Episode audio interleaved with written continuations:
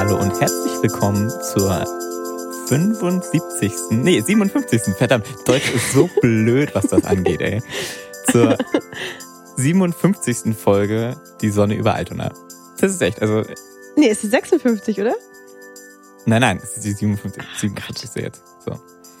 Muss man mal Also, machen. ich war, sorry. nee, nee, also es jetzt einmal so, damit einmal klar ist, dass es halt richtig blöd ist, wie das ja, ist im dass einmal klar ist, dass, dass die Sprache Deutsch daran schuld ist jetzt, oder was? Ja, Warum? Ich, ich war, ich war äh, fast ein Jahr im Ausland, habe die ganze Zeit hin und her gewechselt. Also Ich konnte zwar nicht so gut deutschen Satzbau mehr, als ich wieder kam, aber das Einzige, was mich richtig Ah. nachhaltig verwirrt hat, ist dieses dumme, unlogische Ding, dass man halt mit, dem, mit der Einsatzziffer anfängt und mit der Zehnerziffer weitermacht. nachgedacht. Ja, im Englischen ist super geil. Das ist mir noch nie- 87, Das 87, ist mir noch 93, nie aufgefallen. 93. Why not? Wieso nicht ein bisschen wie die Franzosen machen? Vollkommen irgendwie. Ja, keine komm, also Logik wenigstens müssen wir nicht viermal, Wenigstens äh, müssen wir nicht zählen, ja. viermal zwölf äh, minus 18 rechnen, So weit ist um es schon gekommen. auf eine Zahl zu kommen. Ja, hast du recht. Aber es ist halt, das ist ganz schlimm und das ist aber immer noch schlimm. Ja, da habe ich echt noch nie drüber nachgedacht.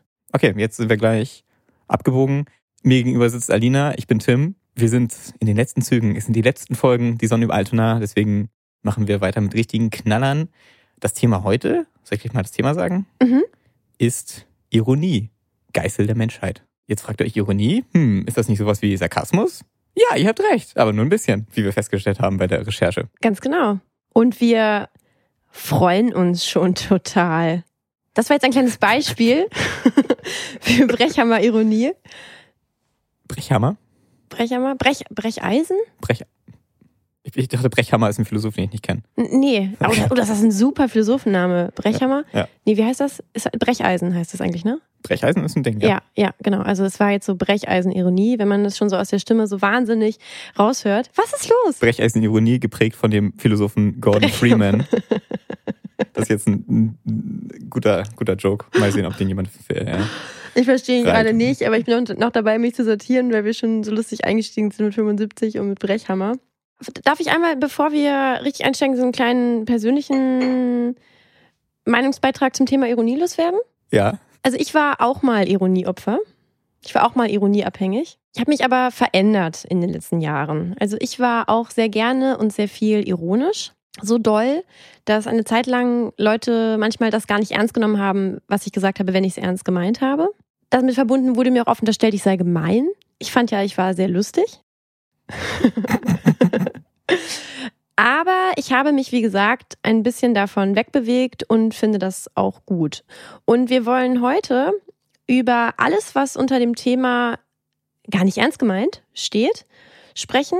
Wir wollen das sowohl im sozusagen ähm, professionellen Bereich beleuchten, als auch im privaten. Weil es ist jetzt ja zum Beispiel ein Unterschied, ob ein selbsternannter Satiriker wie Jan Böhmermann ironisch ist oder sarkastisch oder ähm, eine Parodie auf irgendetwas macht oder ob ich das im privaten Gespräch mit Tim mache. ja Finde es- Tim jetzt nicht so Wobei es wahnsinnig. genauso aussehen kann, irgendwie. Es Ja, aber es andere- hat, ich finde, es hat aber eine andere, es hat auch eine andere Tragweite. Okay. Ja, Tragweite. Okay, wollen wir mal starten mit Definition? Dafür schalten die Leute ein. Das ist immer lustig. Aber dieses Mal. Hey, das ist total ja, ich weiß, wichtig. ja, ja, ja. Ganz ehrlich, also Weil das wir bei anderen, bei anderen Folgen schon das Feedback hatten, von wegen wir hätten uns vorher mal die Definition überlegen sollen. Deswegen haben wir das jetzt ganz offensiv als Punkt genommen, weil das ja auch notwendig ist hier. ja, das ist doch, nein, das sage ich doch auch ständig, äh, dass ich einmal möchte, dass am Anfang definiert, worüber wir überhaupt reden. Also ich habe auch schon, also ich sage es immer wieder gern, ich habe auch schon 30-minütige Diskussionen von klugen Leuten mit Hochschulabschluss gehört, die sich, ja, wie gesagt, die es Über geschafft haben, sich Sachen, ne? 30 Minuten darüber zu streiten, ob es, ob es jetzt ähm, besser ist, transdisziplinären Ansatz in der Wissenschaft zu verfolgen oder einen interdisziplinären, ohne einmal zu sagen, was sie damit meinen. Mhm. Okay, ja. Und das möchte ich nicht. Also, fangen wir doch mal an mit Ironie. Was ist Ironie? Ich habe immer mir selber so eine kleine Definition aufgeschrieben und dann habe ich es einfach gegoogelt und habe dann die meistens die Wikipedia-Definition mir aufgeschrieben und fand das dann interessant, die Unterschiede zu sehen. Ich habe mir ganz schnell und stumpf aufgeschrieben, Ironie ist eine Humorart, in der Dinge gesagt werden, die nicht so gemeint sind. Und die Wikipedia-Definition sagt hier, es ist eine rhetorische Figur. Dann kommt ja, so eine ähnliche Definition. Dabei behauptet der Sprecher etwas, das seiner wahren Einstellung oder Überzeugung nicht entspricht. Und noch ein Hinweis, den ich nicht habe. Diese, diese wahre Einstellung jedoch für ein bestimmtes Publikum ganz oder teilweise durchscheinen lässt. Genau, ja. Und dann, also ja, streng genommen nicht mehr Teil der Definition, aber wichtiger äh, Hinweis dazu, sie kann dazu dienen, sich von der den zitierten Haltung zu distanzieren. So, oder sich Mhm. in polemischer Absicht dagegen zu wenden. Irgendwie, das Ja. ist, ja, ist ja meist auch schon so. Ja, genau. Genau. Und ich finde das total interessant. Während ich diese Definition gelesen habe und also noch den Artikel weiter und mich damit beschäftigt habe, erschien mir auf einmal Ironie wirklich, wirklich seltsam und auch sehr komplex. Dafür, wie oft ich sie anwende und wie oft sie andere Leute anwenden. Weil es gibt auch einen sehr interessanten Absatz hier, wo es darum geht, warum macht man das denn überhaupt? Also warum sagt man Sachen so? Also man will ja etwas damit sagen und wieso sagt man sie nicht einfach richtig? Und da habe ich ehrlich gesagt wirklich noch nie drüber nachgedacht. Ja. Ich finde es halt einfach mal lustig, das zu machen. Aber ja, wieso macht man das eigentlich? Dazu auch ein Zitat hier aus dem Artikel. Warum Ironie die gemeinte Bewertung nicht direkt, sondern indirekt ausdrückt, ist bisher nicht abschließend geklärt. Derzeit werden mehrere Ansätze parallel verfolgt. Jetzt kommt ein erster Punkt, ja, ist auch schon ein bisschen dumm geschrieben, aber egal. Der erste, den ersten Punkt verstehe ich schon mal gar nicht. Die Anzeige einer Bewertungskluft zwischen dem Geschehenen und Gemeinten. Hm. Was meint Das das? ist auch das, wo, woraus Humor gemacht ist. Naja, ja, die, Ja. also, also ich habe gerade überlegt, es wäre so geil, wenn der, wenn der Artikel ironisch geschrieben wäre.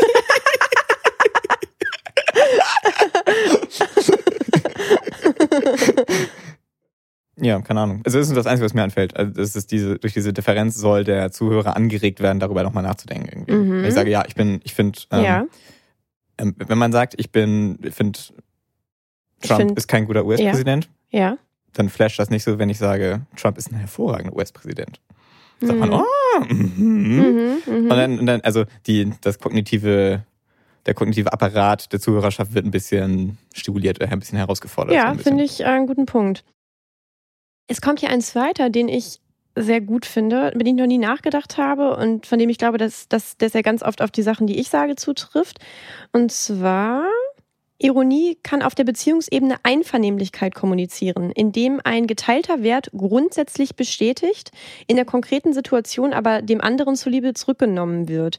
Der ironisch Sprechende zeigt durch die ironische Indirektheit an, dass er den ironisch Kritisierten als einsichtig einschätzt und er auf direkte Kritik verzichten kann.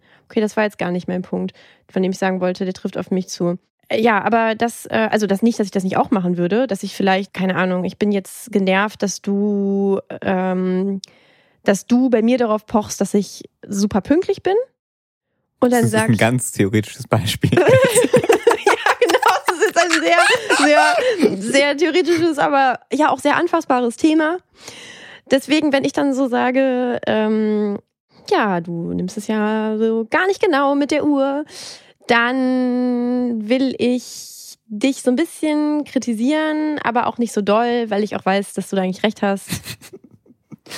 ja, okay. So. ja, ja, Genau, und jetzt kommt hier aber noch so ein anderer, ganz, ganz, ganz, ganz, ganz wichtiger Punkt, der auch für die späteren Beispiele und Themen unserer Folge sehr wichtig sein wird. Nämlich hier steht, nee, das steht hier noch nicht, fällt mir hier gerade auf. Ich bringe diesen Punkt jetzt aber schon mal. Ähm, nämlich eine ganz, ganz, also an die zentrale Voraussetzung dafür, dass Ironie funktioniert, ist, dass die beiden Leute sich auf geteilte Wissensstände be beziehen. Mhm. Also beide müssen um etwas wissen, mhm. müssen wissen, worauf sich das bezieht und wie es eigentlich bewertet wird. Sind das andere Wörter für, man, der, die Empfänger müssen verstehen, dass es ironisch ist, gemeint ist? Nee, ist es nicht, sondern ähm, damit Leute verstehen können, dass es ironisch ist, müssen sie, wenn müssen wir beide, also wenn du jetzt zu mir sagst so, ja, ich fand ja die Rede von Trump ganz großartig letzte Woche, und dann lachen wir beide, dann liegt das daran, dass wir beide wissen, dass du nicht findest, dass Trump ein guter Präsident ist und eine gute Rede gehalten haben kann. Okay.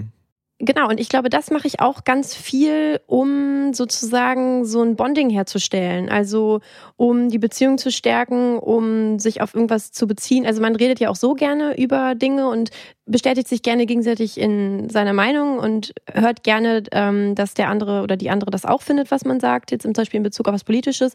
Aber so richtig Spaß macht ja, wenn man, wenn es so ein bisschen, es hat ja so was Verschwörerisches. Ja. Ne? In, Ja. ähm, wenn, wenn, wenn du dann zu mir sagst, so, ja, großartige Rede von Trump und ich sag so, ja, und dann so, hihihi, weil eigentlich finden wir Trump nämlich doof. Vielleicht ist das schon ein Zweck von Ironie, dass sich alle Beteiligten intelligenter fühlen. Ah, auch das ist ein Punkt, der wird hier teilweise genannt. Genau, also das, das, das, das ist ja, genau hierum geht's ja, ja. Warum macht man das eigentlich? Ja. Und wenn man jetzt die Sachen hier hört und darüber spricht, merkt man ja schon, dass es echt wirklich komplex ist und auch ein bisschen seltsam. Wollen wir weitermachen? Ja. Mit Sarkasmus vielleicht? Ja, sehr gerne. Einmal noch vielleicht eingeschoben. Tim und ich haben uns vor der, vor der Folge auch kurz darüber verständigt. Wir haben ja beide Definitionen gelesen. Das ist gar nicht so leicht, gute Definitionen zu finden. Ich habe gedacht, das ist lustig, dass wir so ein bisschen drüber reden, ha, was meinst du, was das ist? Und dann hauen wir einfach so eine perfekte Definition äh, raus, die irgendwer anders aufgestellt hat.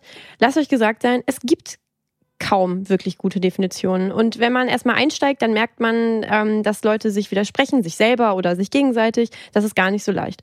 Also, was hast du herausgefunden, Tim, was Sarkasmus ist? Ja, also ich will jetzt nicht höher, auf, höher aufhängen. Also wir haben das gemacht, was die. Nee, okay. Was willst du höher aufhängen? Ja, was? also ich habe ich hab auch noch bei Wikipedia geguckt. ja, ja, ich auch. Ja, genau. Ja, aber ich habe auch noch andere Artikel, also nee, Okay. achso, achso, ich habe mir auch schon andere Sachen durchgelesen, aber das hat nicht äh, geholfen Ja. oft. Ja, okay. Also ich habe raus, rausgefunden, habe ich, dass einfach, dass Sarkasmus quasi eine Ebene drüber ist und Ironie kann eine Ausdrucksform des Sarkasmus sein, aber es ist nicht, es ist nicht in, in dem Sinne auf gleichem Level was Verschiedenes.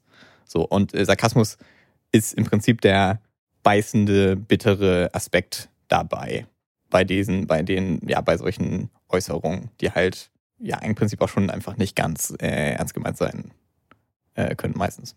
Ich habe sowas ähnliches gefunden und ich habe noch tatsächlich in einem anderen Artikel, den jemand darüber geschrieben hat, noch was Interessantes gefunden. Und zwar den Hinweis darauf, dass Ironie indirekt ist, also indirekt eine Aussage trifft über etwas, etwas indirekt bewertet und Mhm. Sarkasmus ähm, direkt ist. Mhm.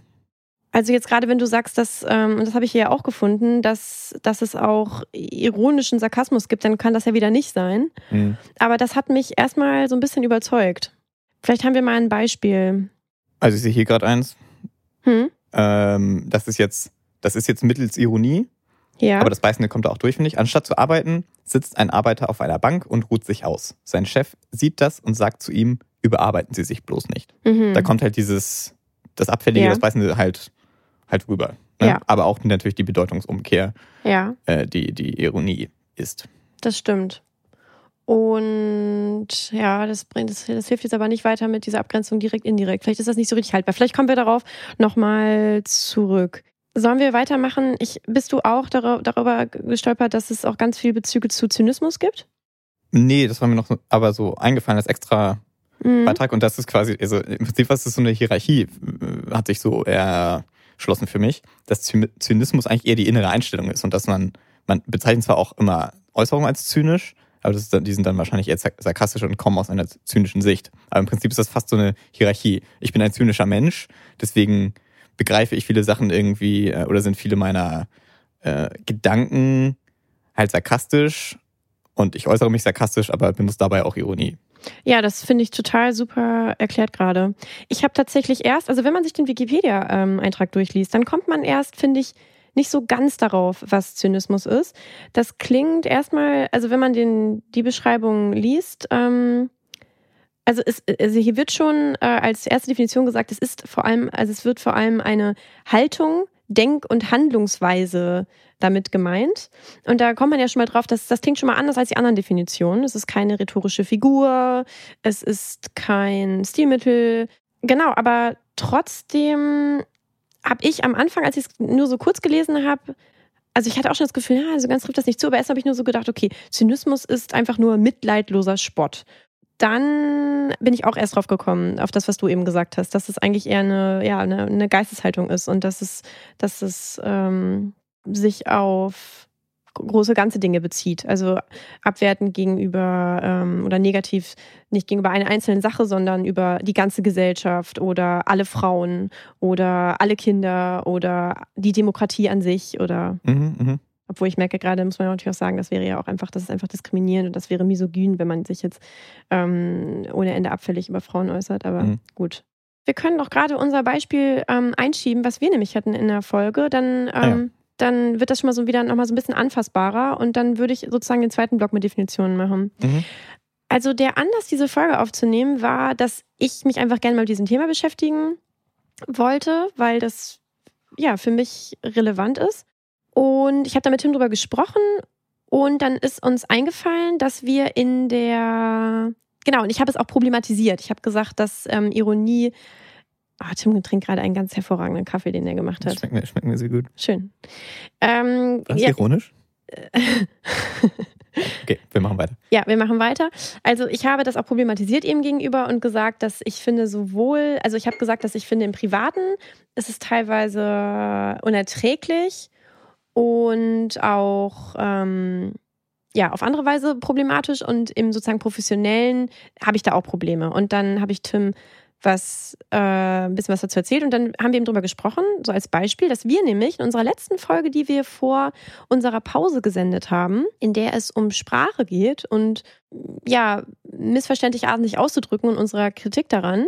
Und da habe ich ein Beispiel gebracht und im Zuge dieses Beispiels habe ich gesagt, in diesem äh, Projekt, in diesem Theaterstück oder so, geht es um Migration. Und ich glaube, dann hat Tim irgendwie so ein bisschen kritisch geguckt, weil er jetzt darauf gewartet hat, was danach kommt. Und dann habe ich gesagt, wieso guckst du so kritisch? Ich glaube, so war das ungefähr. Und dann hat er äh, sowas gesagt wie, tja, also bei Migration gucke ich immer kritisch oder bin ich immer kritisch. Und dann haben wir beide so gelacht und dann haben wir beide gesprochen. Und als ich die Folge dann nochmal gehört habe, habe ich mich gefragt, ja, ob das jetzt so klar war für wirklich alle Leute, dass das ironisch gemeint war und dass Tim nicht wirklich immer leicht kritisch ist, wenn es um Migration geht und ich auch nicht. Hm. Möchtest du dem noch was hinzufügen? Nö, genau, ja. Also es, es war jetzt auch nicht, nicht, nicht ein geiler Witz, es war eigentlich, eigentlich billig. Das war, ich finde es eigentlich ein gutes Beispiel für was, was wir gleich hoffentlich noch anfassen. Das ja. ist einfach nur, oh, Stichwort, billiger Witz ist da, ich kann nicht widerstehen, ich mache ihn jetzt. So. Und hm, ich habe da, glaube ich, eine andere Meinung zu, aber. Okay, naja, vielleicht können wir gleich nochmal weiter darauf mhm. eingehen. Aber genau, ich wollte nur betonen, dass ich jetzt nicht auf diesen Witz jetzt nicht so stolz bin. Ja, das, das, das verstehe ich auch. Das verstehe ich auch. Also ich hätte, also ähm, das ist, äh, aber ich habe ja auch, ich habe ja auch dann äh, ja, gelacht haben, und nichts Wir haben alle gesagt. gelacht. Da kann niemand. Ja, aber ich, ähm, ja, ich sag da, ja. wir sagen, wir sprechen ja später nochmal dazu. Gut. Es geht um das Thema Satire. Ich habe mir aufgeschrieben, was ist Satire? Es ist die überspitzte Darstellung der Realität. Wikipedia sagt, Satire ist eine Kunstform, mit der Personen, Ereignisse oder Zustände kritisiert, verspottet oder angeprangert werden. Typisches Stilmittel der Satire ist die Übertreibung. Und ich habe noch etwas in einem Forenbeitrag gefunden, das ich als Ergänzung sehr gut finde. Satire wurde da gesagt, richtet sich jetzt nicht also diese Kunstform, man schreibt jetzt nicht einen satirischen Artikel über den Nachbarn, sondern es richtet sich um größ gegen größere Dinge. Es richtet sich ähm, um Teile der Gesellschaft. Also wenn der Nachbar jetzt, wenn es eine Satire ist auf den Nachbar und der Nachbar wird als Spießbürger dargestellt und es geht generell um Spießbürger und die werden ironisch dargestellt und er ist nur Vertreter dieser, dieser Gruppe, dann ist es Satire. Aber es, es geht immer um ein bisschen was Größeres. Ich finde, muss ich einmal kurz hier sagen, diese, diesen Satz, Satire ist eine Kunstform, mit der XY kritisiert, verspottet oder angeprangert werden. Finde ich total schlecht, weil kritisiert und angeprangert ist doch hier eigentlich das Gleiche. Ja. Ja. Und verspottet, das ist so für mich war auch eine ganz äh, grundlegende Frage. Also diesen ganzen Dingen gemein ist ja Spott, sich über etwas lustig machen. Und für mich war aber die ganze Zeit die Frage, wann ist eine Intention da, etwas zu kritisieren und damit auch im Endeffekt auch was besser zu machen und wann nicht. Und ich hatte so das Gefühl, bei Sarkasmus und Satire, die, wie wir gesagt haben, ähm, sich auch dem Stilmittel Ironie bedienen, teilweise oder ganz, geht es um Kritik an Dingen und ich hatte das Gefühl, da ist es, da ist wirklich immer, die, da gibt es eine Intention und das ist Kritik üben und damit auch was, was, was Wichtiges sagen und einen Missstand benennen und damit ja irgendwo auch besser machen können oder die Basis dafür schaffen. Und Ironie kann aber auch einfach nur in Anführungszeichen lustig sein. Geht dir das auch so? Ja, eigentlich schon. Okay, ich werfe jetzt einfach nur noch mal ein paar ähm, Begriffe in den Raum, die ich mir auch angeguckt habe wo ich das Gefühl hatte, hängen auch damit zusammen, einfach um so ein bisschen vielleicht nochmal so die Dimension klar zu machen, die dieses ganze Thema hat. Man kommt, stößt auch schnell über Dinge wie Persiflage, Polemik, Glosse. Das sind alles interessante Spielarten die mit diesen Dingen zu tun haben. Und ich habe hier gerade auch noch ein total schönes Beispiel, um Ironie und Sarkasmus voneinander abzugrenzen. Habe ich auch in einem Forum gefunden, in dem sich Autoren und Autorinnen unterhalten über Sprache. Hier wurde gesagt, wenn der Delinquent, der am Montag mit, dem am Montag mitgeteilt wird, dass er heute hingerichtet werden soll, auf diese Information antwortet mit, die Woche fängt ja gut an, dann ist das sarkastisch. Wenn ihm nicht gesagt wird am Montag, dass er hingerichtet wird, sondern, weiß ich nicht, dass er heute länger arbeiten muss, dann wäre das keine, kein Sarkasmus, sondern Ironie. Mhm. Weil es was weniger Schwerwiegendes ist. Also es hängt davon ab, ob man hingerichtet wird oder nicht. Nein, aber es geht ja, okay. darauf, ähm, also es geht darum, ob auf was sozusagen, auf, ob es sich auf was, äh, dass die Tragweite ist, ob es ja, sich ja. auf mhm. was Tragisches bezieht oder nicht. Ja, ja, mhm. okay, sehe ich. Fand ich sehr interessant. Mhm. So, jetzt haben wir es auch schon geschafft mit den ähm, Ansätzen von, von Definition. Wir werden bestimmt darauf auch nochmal zurückkommen. So, was glauben wir ist problematisch an diesen Phänomenen? Uh, da wird sich die Hände gerieben. Da werden sich die gerieben. Ja. Also grundsätzlich bin ich ein Fan davon, wenn man sich ein bisschen erhöhen will und die Zuhörerschaft auch, bin ich voll dabei, ist klar. Aber ich gehe noch nicht zur Satire, sondern zu eigentlich im Alltäglichen. Irgendwie, du hast ja am Anfang auch gesagt, du warst äh, Frau Ironie eine Zeit lang. Und wenn man halt der Person nichts mehr glauben kann, einfach ungefiltert, oder immer denkt so, oh, vielleicht war das jetzt gar nicht so gemeint, dann finde ich das, ist es extrem anstrengend und es macht auch eine wirkliche Verbindung irgendwie schwierig, weil man denkt ja immer, Kommunikation ist leicht, aber ist es halt nie und es gibt immer, selbst wenn man 100% Klartext spricht und vorher unterschrieben hat, dass beide nicht ironisch sind, beide Parteien, dann gibt es immer noch genug Missverständnispotenzial. Und wenn man dann so eine ironische Person ist, ist es ganz schwierig. Also ich finde das dann sehr anstrengend, aber ich, ich hatte durchaus auch solche, solche Phasen irgendwie, wo ich wirklich mit Gefühlen, das ist jetzt noch nicht so dramatisch, das war in so einer, so einer Jugendgruppenkonstellation am ehesten so und, und äh, da war ich halt immer ironischer, anstatt dass ich mal ehrlich gesagt habe, Leute, das finde ich jetzt hier gerade sehr schön oder irgendwie sowas. Und das war halt auch nicht positiv einfach. Und das äh, ist, ist schade vor allem, weil das immer eigentlich, Ironie immer so entweicht, wenn die Person innerlich eigentlich was anderes sagen möchte, als sie äh, sich das aber nicht traut und, und dann halt so dass dieses Ironiemittel äh, wählt. So, aber auf der anderen Seite ist es dann als Empfänger kann, kann man das nicht so direkt lesen, dass man sich, dass man dann den Arm streckt und sagt, oh, du kannst ruhig sagen, was du wirklich meinst, weil das ist da gibt, gibt, gibt man sich auch auf Glatteis, das ist sehr schwierig. Und ich finde, da geht was verloren und da wird emotionale Authentizität verspielt. Absolut, geht mir genauso. Also ich habe es ja eben auch schon gesagt, ich, ähm, oder ich habe es gerade nicht gesagt, also ich, ich, ich liebe Ironie, ich finde das eine ähm, ne, ne total tolle Sache. aber im Zwischenmenschlichen ist mir das auch damals mit mir aufgefallen, aber auch mit vielen anderen, dass äh, das, was du gerade gesagt hast, dass keine Nähe da ist. Es geht ja auch nicht. Wenn immer alles nicht ernst gemeint ist, mhm. dass ich dich mag oder dass ich mhm. dich nicht mag, dann ähm, das ist eine, das ist eine Schutzhaltung. Es ist eine Schutzhaltung seinen eigenen Gefühlen gegenüber, den anderer gegenüber. Wenn ich es nie ernst gemeint habe, zum Beispiel, dass ich dich mag, dann ähm, kann mich das auch nicht treffen, wenn du mich nicht mehr magst. Mhm, ne? genau, ja. Und das ist, äh, das ist teilweise echt eine Krankheit. Ich muss gerade an, an Heat denken. Ich habe den Film letztens ein paar Szenen geguckt. Äh, und Robert De Niro hält da Val Kilmer, seinem, seinem Gangster-Kompagnon, einen Vortrag. Dass es sich halt, es geht natürlich um eine Frau und die Frau, die Val Kilmer gerade hat und irgendwie toll findet und so. Und Robert De Niros Ding ist halt, dass, dass man sich nichts irgendwie, sich auf nichts einlassen sollte. Ich kann das Zitat leider nicht, aber when the heat is around the corner, you need to walk out on her in 30 seconds. That's it. So, Hä? von wegen. Was verstehe ich Also, the heat ist die Polizei und so. Und ja. wenn es heiß wird, dann musst du einfach alles, alles stehen, äh, stehen und liegen lassen können und weggehen. Wenn du, wenn du dich mehr bindest, hast du verloren. Und das ist das Mittel bei der Agonie, zu sagen, okay, bedeutet mhm. gar nichts, zack, ich bin weg, Boom. Ja, klar, Ironie ist ja nicht sozusagen das Problem, sondern Symptom von dem Problem, über das wir auch schon gesprochen haben, keinen Zugang zu eigenen Bedürfnissen, Gefühlen zu haben, darüber reden zu können, sie annehmen zu können. Ne? Also Ironie hier nur als, als Ausdruck von, von einem grundlegenderen Problem. So, das ist nervig genug. Genau, das ist nervig genug oder schade oder traurig auch. Ja. Als ich mit Tim darüber gesprochen habe, mit das Thema, dann fiel ihm auch sofort ein, ähm, oh ja, ja. Also dieser ironische Sexismus von Böhmermann, der, der, geht mir so auf den Geist. Das ist dir auch sofort eingefallen. Mhm, genau. Und da kommen wir sozusagen jetzt aus dem Privaten wieder ins Professionelle. Ja, wenn man es so nennen will bei Böhmermann. Bitte? Wenn man es so nennen will bei Böhmermann. Ah, das war ironisch. Okay. Sorry. Also, genau, also das Ding ist, auch ohne seinen Sexismus, den wir aber gleich als Beispiel gut nehmen können, ja. auf jeden Fall, fand ich auch das ermüdend. Ich habe eine ganze Zeit lang Neo-Magazin geguckt und weil es halt immer immer ähnlich war, also immer nur im Prinzip ein bisschen übertrieben und halt kein intelligenter Twist dabei oder selten, ähm, fand ich es schon nervig, aber hatte keinen legitimeren Kritikpunkt. Okay. So, aber bei Sexismus, bei seinem Sexismus wird es total klar irgendwie. Soll ich sagen, was ich damit ja, meine? Ja, ja, sehr gerne.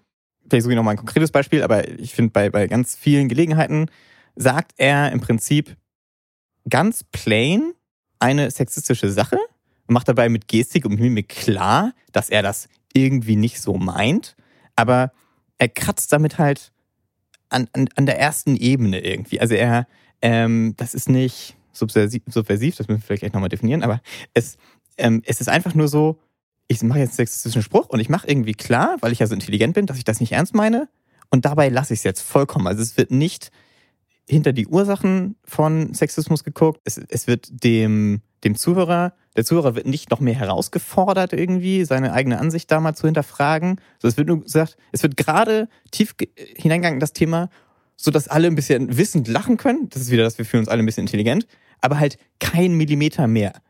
Und das hat bei ihm echt System. Und das finde ich gerade in seiner Position als der letzte lustige Mensch, dem mehr als fünf Leute gleichzeitig zuhören in Deutschland, echt äh, problematisch. Oder echt äh, schwierig, weil er sich nicht darauf zurückziehen kann, weil er, glaube ich, zu intelligent ist. Ich tue doch, was ich kann und so, sondern er, er macht es, und das ist der Punkt, der mich am meisten nervt, es ist halt äh, zu billig. Also es ist, er könnte mehr machen, ist aber zu faul dazu oder wie auch immer. Er nimmt den einfachen Weg und das ist einfach frustrierend.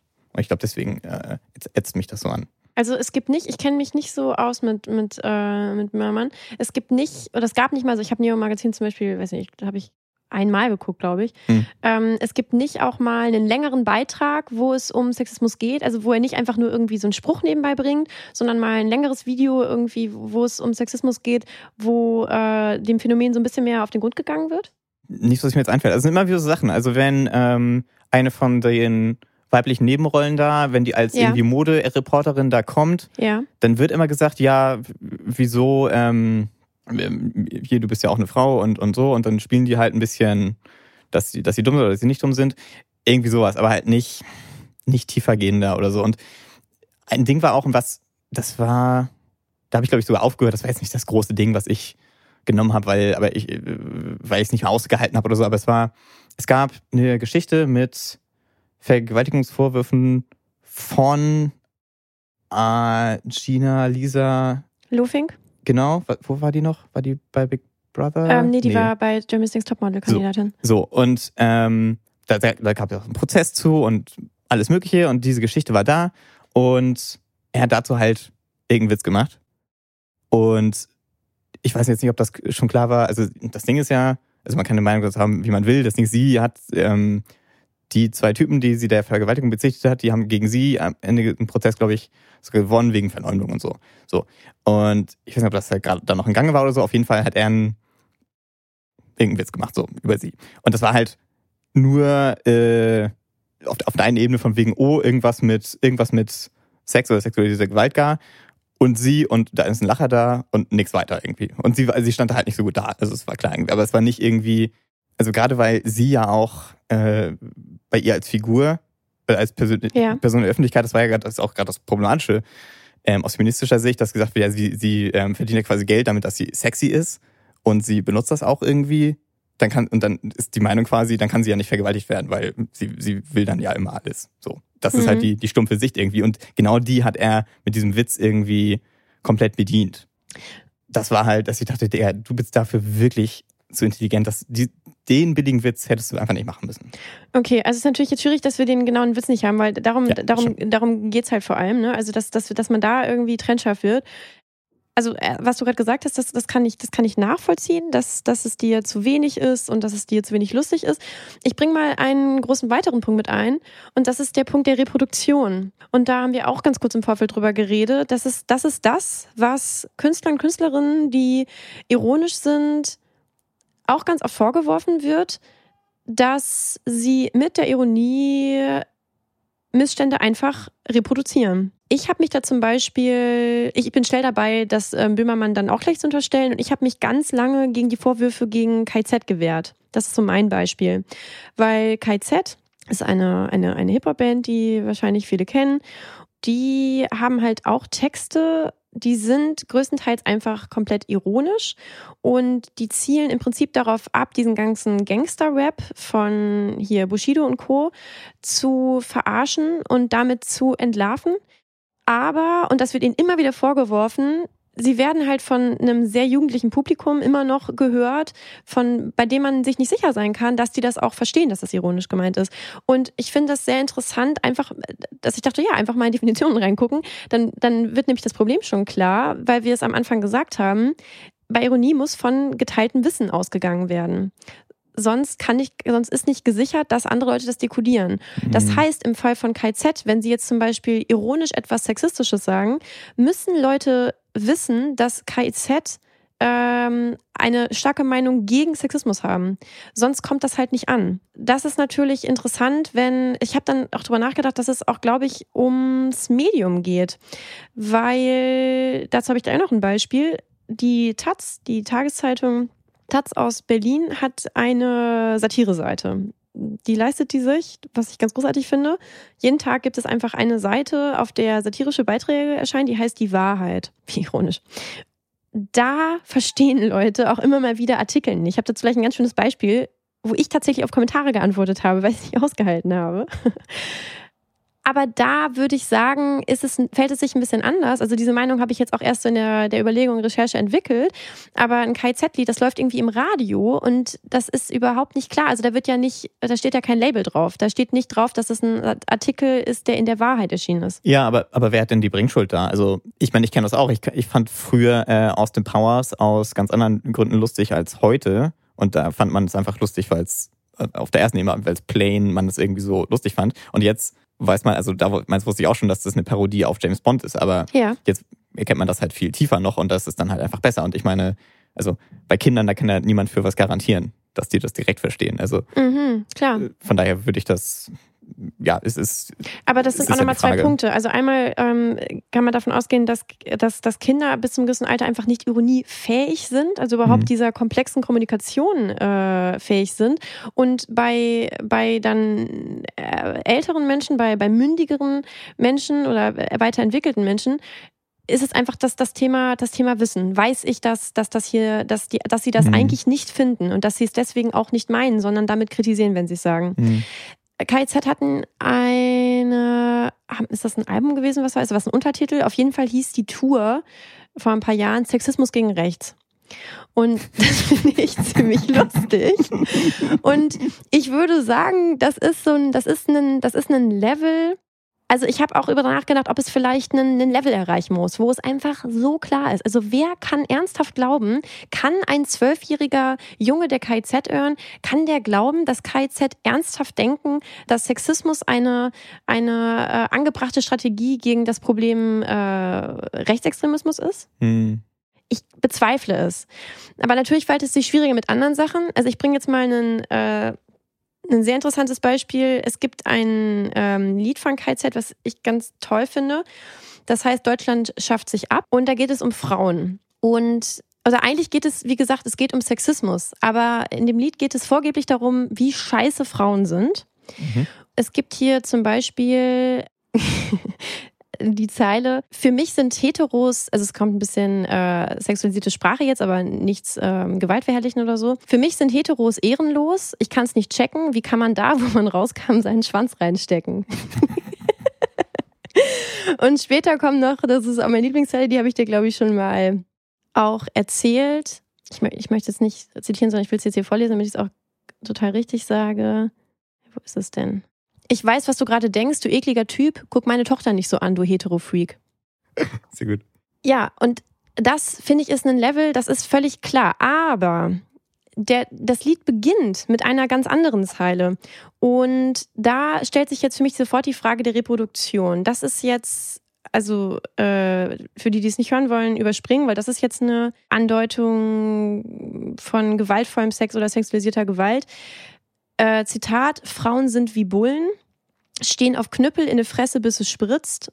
Und wenn es gefilmt wurde, heulen sie rum, nee, äh, das bin ich nicht. Mhm.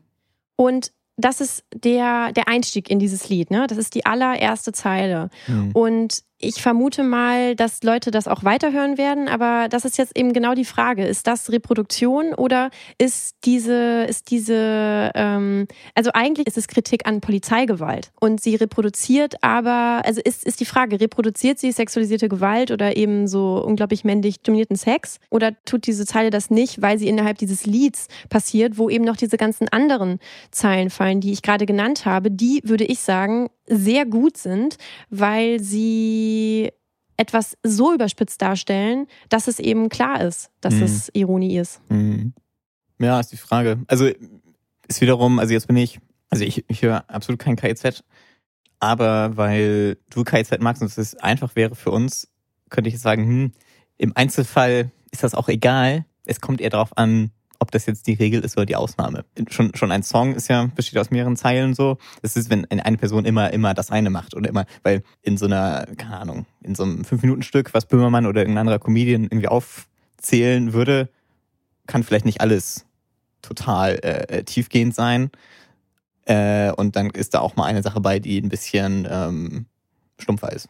Könnte ich mir jetzt auch vorstellen. Also jetzt ist die, die ausweichende Antwort darauf. Und weiter, schwierig. Also ich halte daran fest, dass es ein Ding ist, wenn das im Radio läuft und du nur, also sozusagen gesetzt sind, also du hörst diese Zeilen im Radio und du, du bist am durch, durch ähm, also am, du, du drehst am Radio, das macht kein Mensch mehr, aber also du gehst durch die Einkaufspassage und hörst das nur ganz kurz und gehst weiter. Mhm. Und du hast nicht die Möglichkeit, das noch weiter zu hören.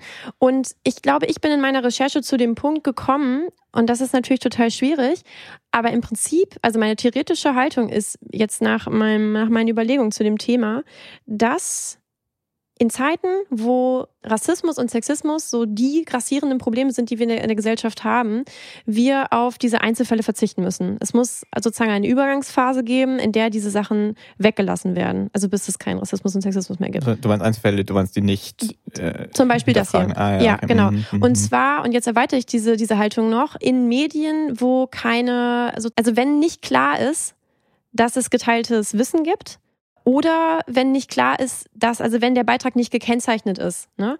Ähm, wenn, also auf einem, also über einem Artikel von der äh, Wahrheit jetzt, äh, auf der Taz steht jetzt auch nicht, äh, Achtung, Ironie, aber es, aber es ist auf diesem, es ist innerhalb dieser Rubrik verortet. Und es ist ein Unterschied, finde ich, eben, ob man Artikel auf die Seite liest oder ob man halt wo durchgeht und dieses Lied gerade hört. Das ist jetzt so eine vorläufige Idee, die ich dazu entwickelt habe. Mhm, ja. Ich weiß nicht, also mir ist gerade das Beispiel eingefallen, keine Ahnung, angenommen, irgendeine äh, Hip-Hop-Gruppe oder was auch immer würde als, es gibt ja immer mal wieder irgendwelche Textfetzen, die so Intro oder in irgendeinen Liedern drin sind, irgendwie. Ja. also von, von anderen, von anderen Leuten irgendwas.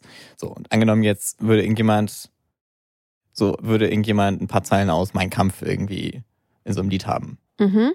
Und so, und das überspitzen wir jetzt und sagen, ja, man hört ironisch 24-7 im Radio oder wo auch immer Mein Kampf. Das, irgendwann ist dann halt die Luft raus, wo man sagt, ja, das ist jetzt, ich weiß nicht, ob das jetzt so gut ist irgendwie. Äh, und das hat ja, was hat das noch für einen für einen Zweck irgendwie? Nicht? Und, und, und, und irgendwann, das Ding ist ja auch sowas, also Ironie und das Ganze, es fordert ja einen kognitiven Überbau, einen kognitiven Aufwand. Du, irgendwann ist dein, dein Filter erschöpft einfach irgendwie. Und irgendwann also ist, vielleicht ist das nur mein Problem. Ich habe manchmal auch Probleme mit so, mit so jetzt das Gegenteil von allem und dann nochmal das Gegenteil. Wo sind wir denn da? Plus, minus, mal minus, ja, mal minus. Ja, ich finde das, find das jetzt auch nicht leicht. Also vielleicht ist es so ein 50%-Ding oder so. Also wenn, wenn du mehr ironischen Content zu dir nimmst als irgendwie nicht ironischen, Mhm. dann weißt du irgendwann nicht mehr, "Hä? Was ist jetzt wahr, was ist falsch, wie meine ich das jetzt? Moment mal, Mhm. was waren wir jetzt noch irgendwie? Oder wie drücke ich das jetzt aus irgendwie? Auch wenn dein innerer Kompass im Prinzip da ist. Könnte sein, klar. Du brauchst, ähm, natürlich ist es so, dass äh, um, aber das ist ja genau der Punkt. Du, du brauchst immer noch das Wissen, äh, was eigentlich wirklich gemeint ist. Also zu jetzt diesem, finde ich, guten Beispiel mit jetzt mein Kampf. Das geht ja auch immer wieder darum, wenn zum Beispiel ähm, ne, so, so eine Art von Schrift nochmal ähm, aufgelegt werden soll Ja, oder ja, so. Es ja. geht immer um die Kontextualisierung. Es geht, es ist, es ist, das ist ja so mittlerweile Konsens. Dinge müssen zugänglich gemacht werden weil es ist nicht, also das, das Wort an sich, dieser Satz an sich ist nicht, ähm, ist nicht giftig oder ja, das ist, oder ist nicht. Ähm, Sagst ja. du etwa gerade, Waffen töten keine Menschen? Ja, das ist natürlich klar. Also äh, Sätze, die ich jetzt hier, wie gesagt, nicht reproduzieren will, sind, ähm, also der Inhalt ist, ist, ist falsch, aber wenn es, ähm, wenn es kontextualisiert wird und darüber in einem, in einem kontextualisierten Rahmen gesprochen wird, ist das okay und ist das auch wichtig. Ja. Ja, du, ey, es ist. Ja, natürlich ist es wichtig. Mir ist gerade was wieder was anderes eingefallen. Es ist. Behördensprache ist ja auch ein Ding. Ja. Ne? Und wenn man sich darüber lustig macht, dann, dann braucht man wahrscheinlich nicht mal ein Wort ändern, wenn man mal so wenn man die- einen, den richtigen Absatz findet, von Ja. irgendwie, wenn die Polizei hinter Tupfing irgendwo einen, äh, einen, einen Anhänger aus, aus dem Graben gezogen hat, dann muss man nichts dran ändern. So, aber ich arbeite halt gerade so, ein- so ein Skript durch im Verwaltungsrecht und der Typ benutzt halt Sprache. Das könnte, es ist, das ist das Beispiel für aufgefluffte Sprache, wo nichts hintersteht. Irgendwie. Ja, aber jetzt werden wir gerade kommen mit einem anderes Ja, Thema rein, ja, finde ich. nein, Und wir wollen ja noch über andere ist, Sachen nein, sprechen. das Ding ist, es könnte so sein, theoretisch, dass er als die einzige Person auf der ganzen Welt sich sagt, geil, das ist das, ist das ironischste, beste Stück, was ich jemals gemacht habe, weil das alles, ich habe das jedes Wort einzeln. Das ist genauso, dass man sich gerade nicht, dass man gerade nicht merkt, dass es so gewollt ist, sondern es ist, aber es ist alles ironisch gemeint, weil es ist wohl ganz klar, dass so jemand, dass jemand so nicht sprechen würde irgendwie. Und das Ding ist, wenn man, wenn man das nicht identifiziert, dann ist es halt vollkommen egal. Das ist, wir sind ein bisschen bei, wieder bei, ist es, ist es Kunst, ist es Geteiltes nicht Wissen. Kunst? Und es ist geteiltes Wissen. Genau, oder ist es auch so, also wenn man, keine Ahnung, wenn, ist irgendwas Kunst, wenn niemand erkennt, dass es Kunst ist und sowas. Ach Also so, ja, ja. mhm. von ja. wegen, und, und ja. du als Künstler sitzt daneben und freust dir einen Ast ab und es, niemand anderes interessiert es irgendwie. Das ist äh, so ein bisschen das Ding. Okay. Also mit, von wegen Kontextualisierung, ja, sehr wichtig. Ja, ja, ja, genau, genau. Aber das ist sozusagen, aber Kontextualisierung ist halt auch wieder, also Kontextualisierung stellt geteiltes Wissen her. Das ist der Punkt. Mhm. Was ich zu KZ äh, in Abgrenzung zu Jan Böhmermann noch sagen will, ist, weil das ist nämlich etwas, was mein Problem mit Böhmermann ist. KZ ziehen es durch. Mhm. Sie machen nichts anderes. Wenn Sie ein Interview geben als Band, dann werden Sie auch, also Sie haben auch in Interviews früher, glaube ich, noch mehr ironisch geantwortet, aber da ist kenntlich für mich, dass Sie jetzt als Privatperson über Ihr Album sprechen und nicht mehr als KZ auf der Bühne sind. Aber in Ihren Texten und auf Ihren Social-Media-Kanälen und so ziehen Sie das durch. Sie wechseln nicht mal zwischendurch. Und da kann man ja sagen, ja, ist doch klar. Aber genau das macht Böhmermann nicht. Und das ist mein Problem. Also wie gesagt, ich kenne mich jetzt nicht so gut zum Beispiel Moment, mit kurz Neo Magazin Royal aus. Ja. ja, du hast jetzt angefangen mit Sie ziehen's durch und dann hast du aber die Einschränkung gebracht, dass Sie in Interviews sind Sie natürliche, normale Personen, ja. aber in den In Ihrem KZ Kunstprodukt. Sachen, Genau, okay. genau. Und das ist ein ganz wichtiger Unterschied zu Jan Böhmermann, dem ich auf Twitter folge und den ich da so ein bisschen ver verfolgt habe. Der schiebt ab und zu einfach mal total ernst gemeinte Sachen rein. Hm. Gerade, also das ist ja ein, das, gerade wenn wirklich schlimme Sachen passiert sind, dann, dann haut er zwischendurch mal so richtig ernst gemeinte betroffene Sachen raus. Ich habe ganz lange gesucht und habe es nicht mehr gefunden. Ich dachte, ich jetzt damals gescreenshottet, aber da war irgendwas passiert, irgendeiner dieser schrecklichen Anschläge und er hat ganz ernst gemeint was dazu gesagt und dann später nochmal was. Und dann hat er tatsächlich einen Tweet abgesetzt, den er in Klammern gesetzt hat, wo drin stand, sorry, das ist jetzt das letzte Ernst gemeinte für heute oder so. Mhm. Das geht nicht, finde ich. Hm. Wieso nicht? weil damit eben dieses, wenn richtig eingesetzte, wahnsinnig wirkungsvolle Mittel der Satire, der Ironie kaputt gemacht wird. Ach so, du meinst, dass, dass es die absolute Ausnahme ist, dass er mal ernst gemeinte Sachen schreibt und sonst alles ironisch ist? Er soll er soll es durchziehen. Also er hat sozusagen, er könnte ja auch sagen, es ist ja, er ist ja auch Privatperson, aber es ist doch klar, dass dieser Twitter-Account, das ist nicht der, den seine wirklichen Freunde lesen, sondern das ist ja ein Medium von ihm, wo er sich als der Satiriker darstellt, der er eben ist. Und ich finde, er kann, wenn dieser, wenn dieser Acc- Account zu 98 Prozent satirisch ist, ähm, also ich finde, er kann das nicht machen. Ich finde, der muss zu 100 Prozent Du satirisch würdest ihm jetzt die sein. drei ernst gemeinten Tweets verbieten? Ja. Echt? Ja. hätte ich jetzt nicht gedacht. Habe ich doch schon dir schon mal erzählt, dass ich das finde. Ja, das habe ich wieder verdrängt, weil ich so äh, irrsinnig fand. Das findest ich. du irrsinnig. Ähm, ja, also, also ich verstehe, was du meinst. Das Ding ist, mh, Aber wie sollen Leute das denn dann blicken? Ja gut, okay, also ich hätte, was mir jetzt eher vorschweben würde, ist das, gut, das ist ja auch nur ein Bild jetzt. Also ich, ich wenn, äh, wenn, also ich fände es irgendwie netter, wenn es irgendwie, wenn eigentlich nur ernst gemeinte Sachen da kämen und halt ab und zu die richtigen Klopper so, so würde ich, so würde ich Ironie richtig eingesetzt sehen irgendwie. Das ist aber ja ganz klar nicht seine, seine Persona irgendwie. Ich weiß nicht. Das, das liegt daran, dass, also das ist, das fände ich bei deinem Twitter-Account jetzt okay. Das machst du ja auch. Also das ist halt, Hm. als Privatperson ist das völlig Oh, in Ordnung. Ja. Aber wenn du, aber wenn du dich als der Satiriker, der Mhm. letzte, der letzte G- Gewissenssatiriker Deutschland darstellst, so, dann finde ich, geht das nicht. Ja, aber was ist denn verloren mit den drei ernst gemeinten Tweets? Also darin, also ich, Dass ich Leute es nicht, also es ist, es ist sowohl verloren, also einmal das Ding mit, dass ich glaube, dass, dass Leute das teilweise nicht auseinanderhalten können.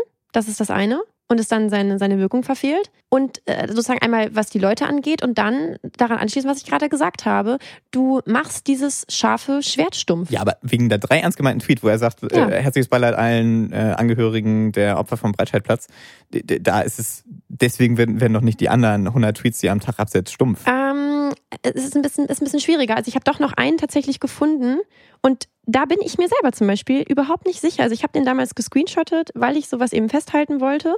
Und er hat eben nicht geschrieben. Ach, Mist, jetzt habe ich den nicht mehr. Okay, er hat eben nicht geschrieben, ich glaube, das war nach einem dieser Anschläge. Es hat, er hat eben nicht geschrieben, allen Angehörigen drücke ich mein Mitgefühl aus und äh, wenn er das ironisch meinen sollte, also das, das können Leute irgendwie dekodieren, das wäre halt total furchtbar. Hm. Aber er hat geschrieben, ich möchte wieder, äh, ich möchte aufhören, irgendwie die, die, die Unterschiede zu suchen. Ich möchte wieder das Gemeinsame spüren. Und das ist ja total vage. Also das, das, ist, das könnte er, das könnte er wirklich ernst gemeint haben, Hm. weil er nämlich auf diesem Account manchmal ähm, sich ernst gemeint, betroffen über Dinge äh, äußert. Ja. Oder ähm, er könnte es ähm, nicht ernst gemeint haben und damit wieder Leute z- kritisiert haben, die solche, solche Sachen sagen, was dann vielleicht auch nur Floskeln sind. Das Floskelhafte von Beileidsbekundungen von PolitikerInnen hätte er damit kritisieren können. Mhm. Das finde ich nicht gut. Ich finde das wichtig, dass Satire, das, ich finde es wichtig, diese, äh, ich finde es wichtig, diese, diese, diese Formen und Ausdrucksweisen äh, sortenrein zu halten. Hm. Ich könnte mir sehr gut vorstellen, dass er sagt, genau das ist das Ziel, dass man noch, dass man sowas rein, reinsprinkelt, damit man theoretisch bei allen Sachen sagen kann, oder, oder, wie, oder ist es doch so gemeint und deswegen eine extra Drehung macht. Das ist eine Nicht- Unterstellung, die wir ja auch schon beide besprochen haben, dass wir nämlich ein bisschen glauben, dass äh, uns vorstellen können, dass Jan Böhmermann irgendwie vielleicht privat auch so leicht dieses Ironieproblem hat, was wir eben für äh, uns in unserem Umfeld beschrieben Ja, haben. natürlich, ne, aber das würde ich sogar als erfolgreich noch irgendwie, irgendwie abnicken können. Was mich dabei eher ermüdet, ist das ständige Low-Level-Ironie zu, zu allem und jedem, wo, wo man sagt, da gewinnst du jetzt nicht so viel bei. Oder also, das ist natürlich die Frage, wenn das dein Job ist, dann muss er das 24-7 machen, okay. Aber ich, ich spüre immer den, ich, also ich sehe den äh, als in Relation dazu die Titanic, die aber immer ja auch wieder gefühlt für mich in der Versenkung verschwindet, bis die, die einmal im Jahr die, eine dicke Aktion macht. So, und Böhmermann ist, wenn er gerade Saison hat, Ich finde das ein super Beispiel. Die Titanic zieht es aber, also das ist ja, das ist ja auch ein Ding. Also das ist, das finde ich, ist auch ein sehr, sehr gutes Beispiel.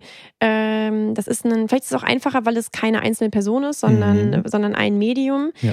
Aber das wird durchgezogen. Das ist einfach durchgezogen. Das Mhm. ist in deren Kanälen, in, in, die, in deren Heften, selbst wenn du sozusagen, wenn, wenn, wenn es nicht, wenn nur Kracheaktionen an dich reinreichen, das passiert die ganze Zeit. Und da kommt nicht irgendwie mal, dass die Titanic jetzt zwischendurch auch mal dann. Das ist ja genau das Ding. Das ist ja, jetzt komme ich langsam drauf. Du, es ist ja, es ist ja, um zu kritisieren. Es ist ja, um zu sagen, Rassismus ist scheiße. Und um es auf eine besonders nachdrückliche, wirkungsvolle Weise zu sagen, ähm, machst du es satirisch. Du überspitzt die Realität, um den Leuten vorzuführen, Leute, guckt euch das an, was wir hier machen.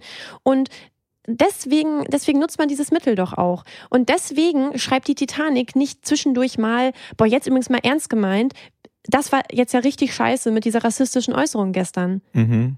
Das ist genau der Punkt.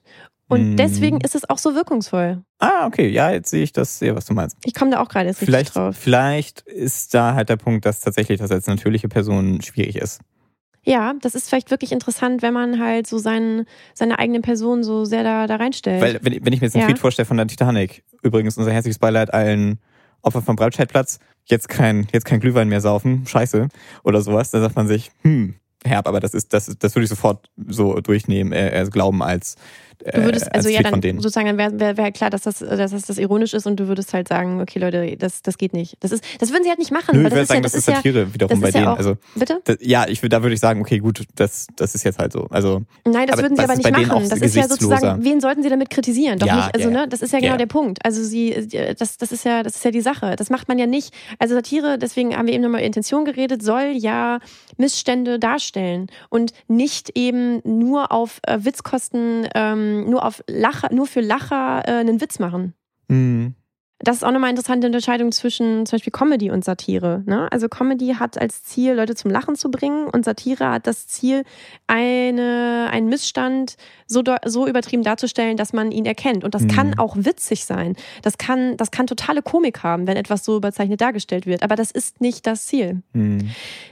Ich glaube, dass wenn Sachen vermischt werden, dass Leute dann du hast ja eben schon gesagt, Kommunikation ist eh fehleranfällig und es wird, also es wird wahrscheinlich, selbst wenn alles total sortenrein gehalten wird und Leute es durchziehen, werden Leute immer noch Probleme damit haben, das zu dekodieren.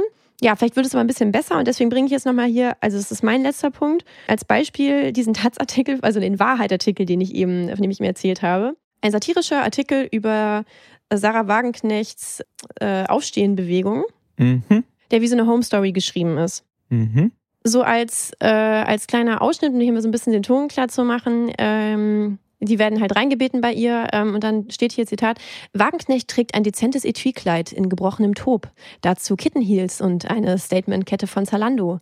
Das, Zitat, schöne und kluge Aushängeschild der Linkspartei, Super Elu, geleitet uns ins Wohnzimmer, einem Traum in Aprikot und Shabby Chic. Zitat Ende. Also das da drin war natürlich auch ein Zitat von denen. Dieser ganze Artikel ist so gehalten.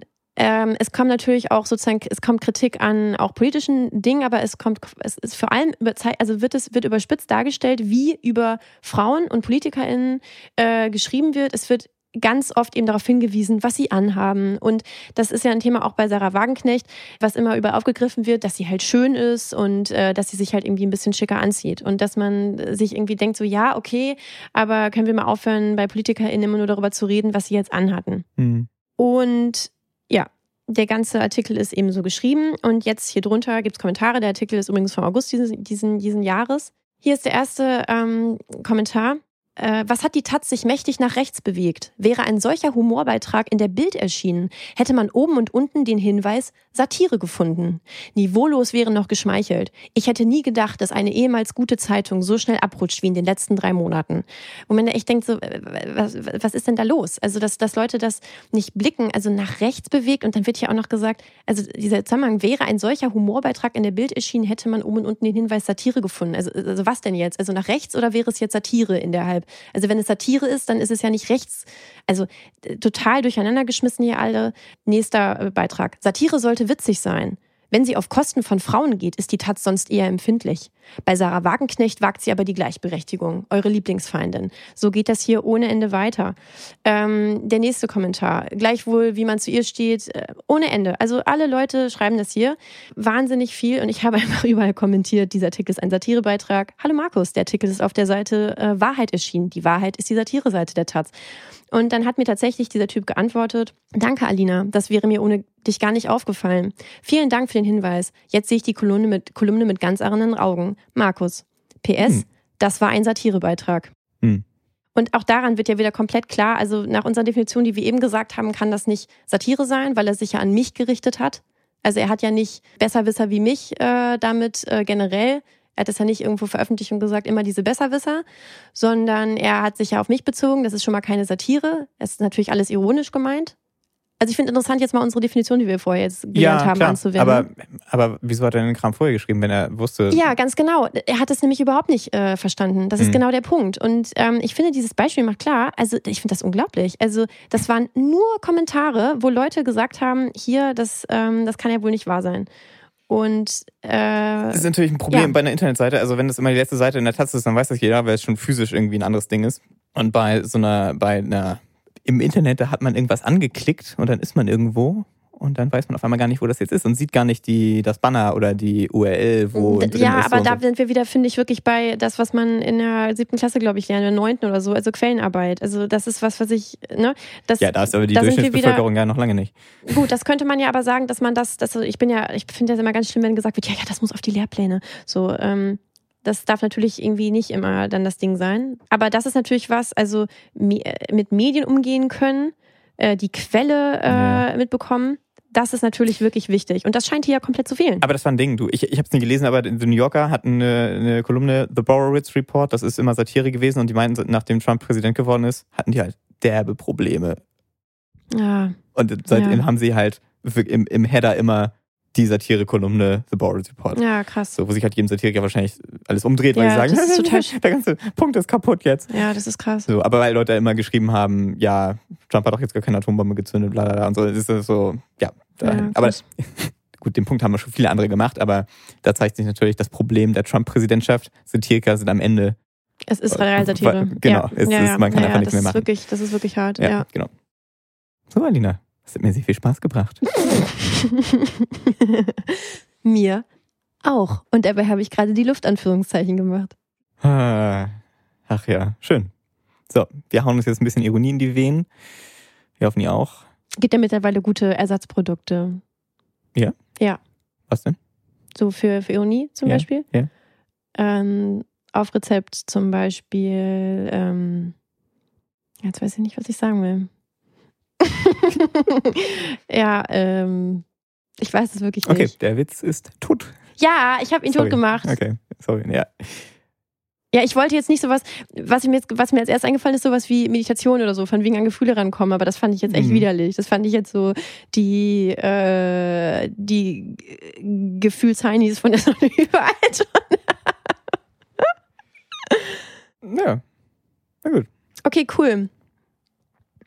Cool.